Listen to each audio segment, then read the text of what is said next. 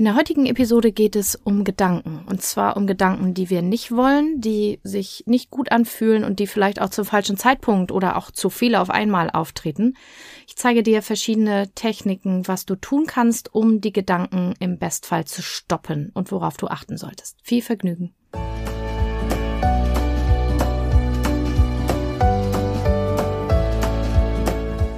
Hallo und herzlich willkommen zu diesem Podcast.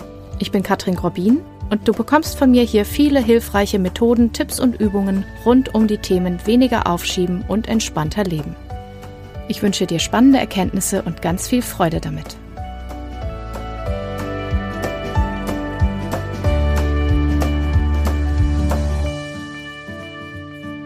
Neulich bekam ich eine Mail und wurde gefragt, hast du eigentlich schon mal eine Episode zum Thema Gedankenstopp gemacht? Und ich musste sagen, nee, habe ich, glaube ich, noch nicht, aber es ist eigentlich eine sehr gute Idee und ich habe versprochen, ich mache mal was. Und heute ist es soweit.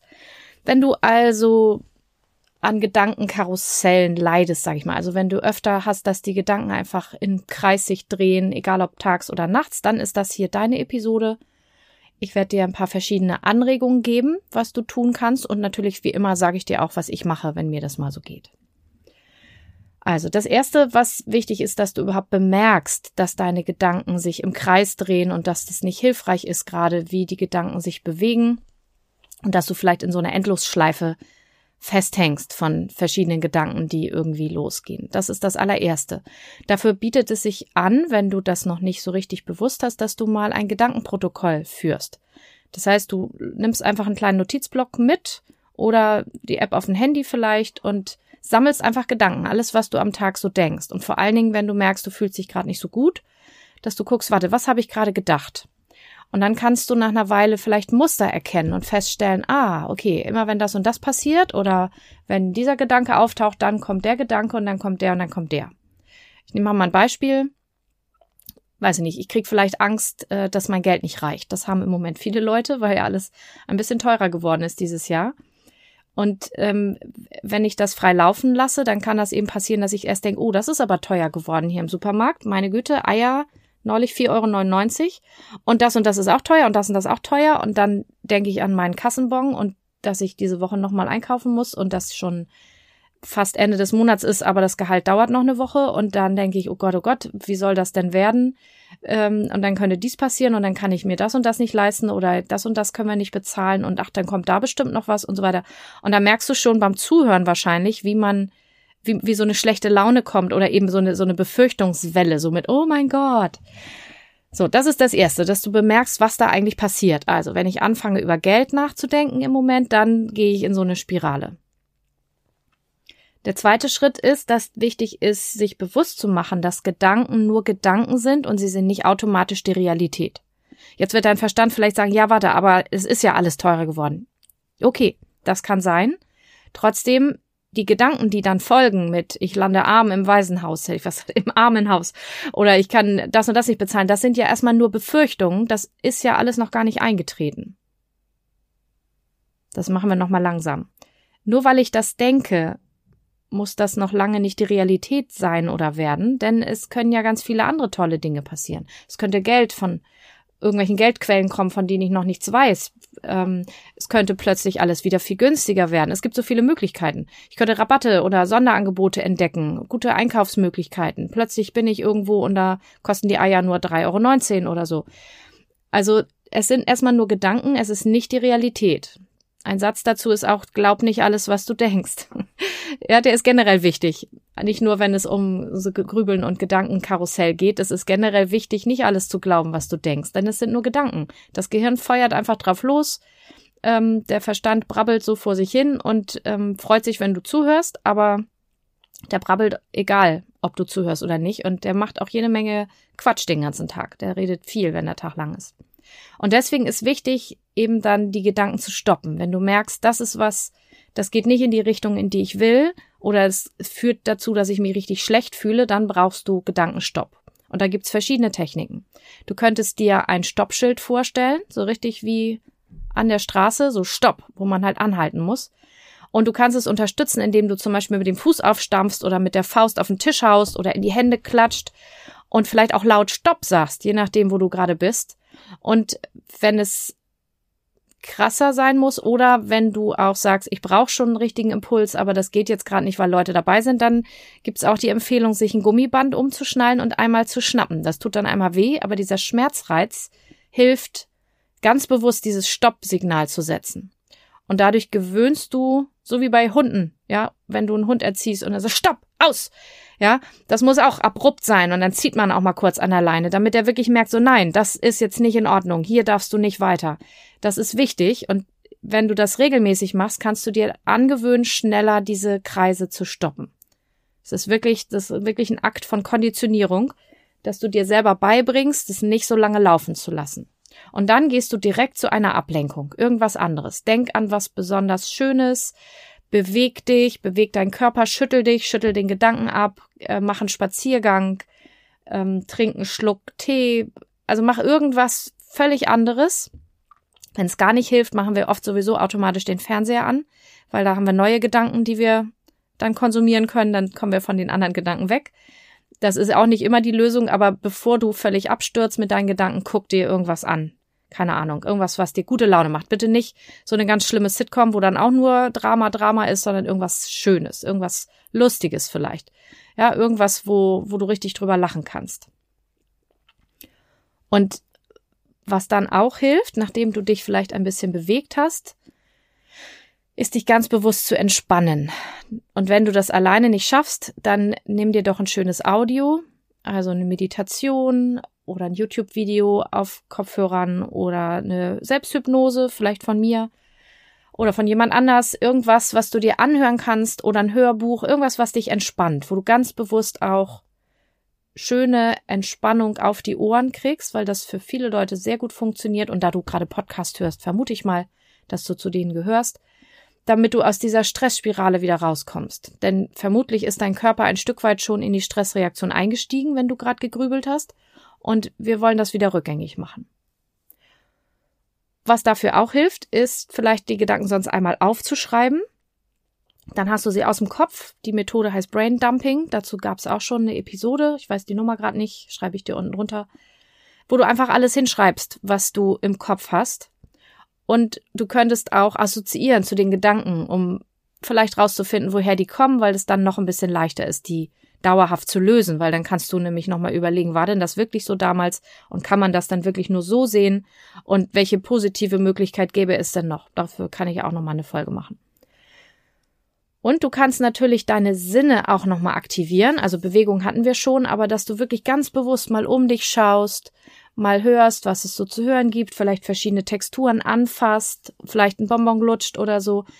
Das ist eine etwas abgewandelte Form der 54321 Methode aus der Achtsamkeit, wo man dann fünf Dinge sieht, gerade wenn es einem gar nicht gut geht und dann vier Dinge hört und drei Dinge anfasst, gibt verschiedene Varianten. Oder erstmal sehe ich fünf Sachen und höre fünf Sachen und fasse fünf Sachen an und dann mache ich vier und so, ist egal. Da geht es um die Kombination zwischen bewusstem Wahrnehmen über die Sinne und dem Zählen, sodass dein Verstand voll ausgelastet ist und nicht mehr auf so komische Ideen kommt. Das wären so die Erste-Hilfe-Maßnahmen. Und dann gibt's ja noch den besonderen Fall, den auch viele Leute haben, gerade in Stressphasen. Wir wachen nachts auf, meistens so gegen drei oder um zwei, zwischen zwei und vier so. Und dann geht's los. Ich weiß nicht, ob du das kennst. Das Gedankenkarussell geht los. Bei manchen auch beim Einschlafen. Aber ich bin jetzt erstmal bei drei Uhr denn mich hat das sehr entspannt, als ich gelesen habe mal, dass das mit diesem drei Uhr nachts aufwachen tatsächlich ähm, sein kann aufgrund körperlicher Prozesse, weil das die Zeit ist, wo der Körper ganz viele Minimal- und Maximalwerte hat. Also wie die minimalste Körpertemperatur und auch Körperspannung. Deswegen ist es auch fürchterlich anstrengend, wenn man um die Zeit irgendwie wach sein muss aus irgendeinem Grund. Wenn Babys einen wach halten zum Beispiel, ist das echt die Zeit, wo man mit Baby auf dem Schoß einschläft manchmal. Das ist meine Erfahrung. Ähm, und andere Prozesse laufen auf Hochtouren, weil eben gerade der Körper so runtergefahren ist.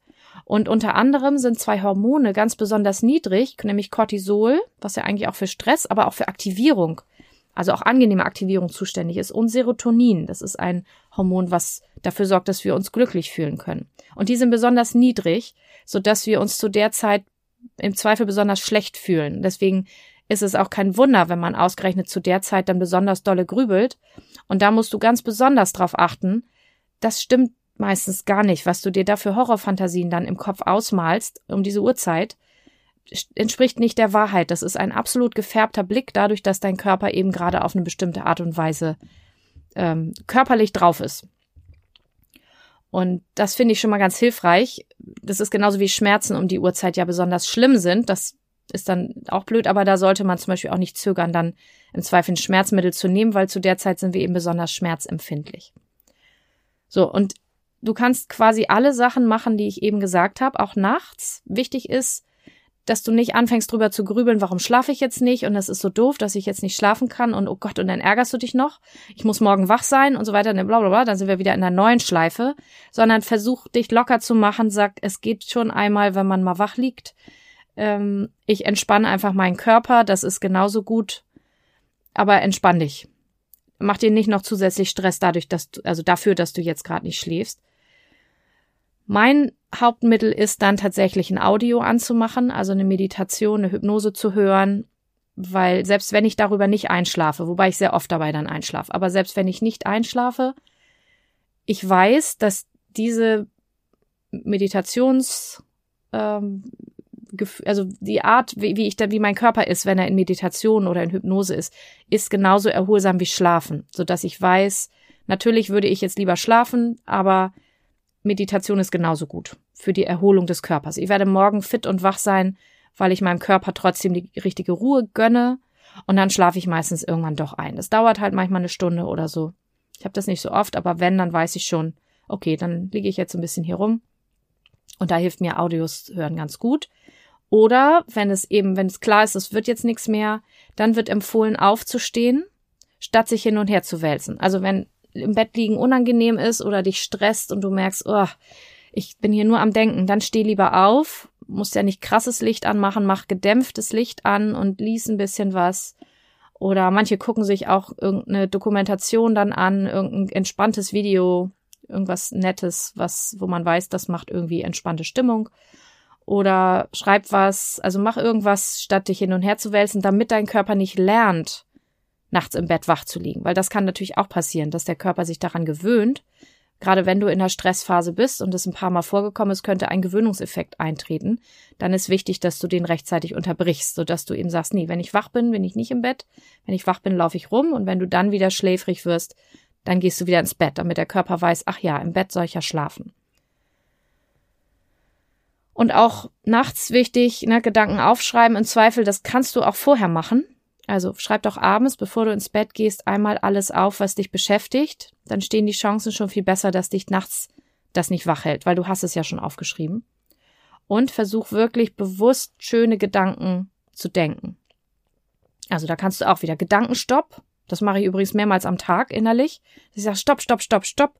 So will ich ja gar nicht denken. Ja, wenn ich merke, ich komme so in Mecker-Mode, dazu gibt's auf jeden Fall schon ein paar Folgen, weiß nicht, das Wetter ist blöd, es ist mir zu kalt, es ist grau, es ist eklig, bla bla bla. Und ich merke schon so, äh, wie die Stimmung so runtergeht. Und ich so, stopp, so will ich nicht. Und dann zähle ich mir ganz schnell alle Sachen auf, die ich gut finde, für die ich dankbar bin, warum es mir gut geht, was alles heute schön ist. Um meinem Geist ganz bewusst zu sagen, in diese Richtung gehen wir nicht, mein Freund, wir wollen in die andere Richtung.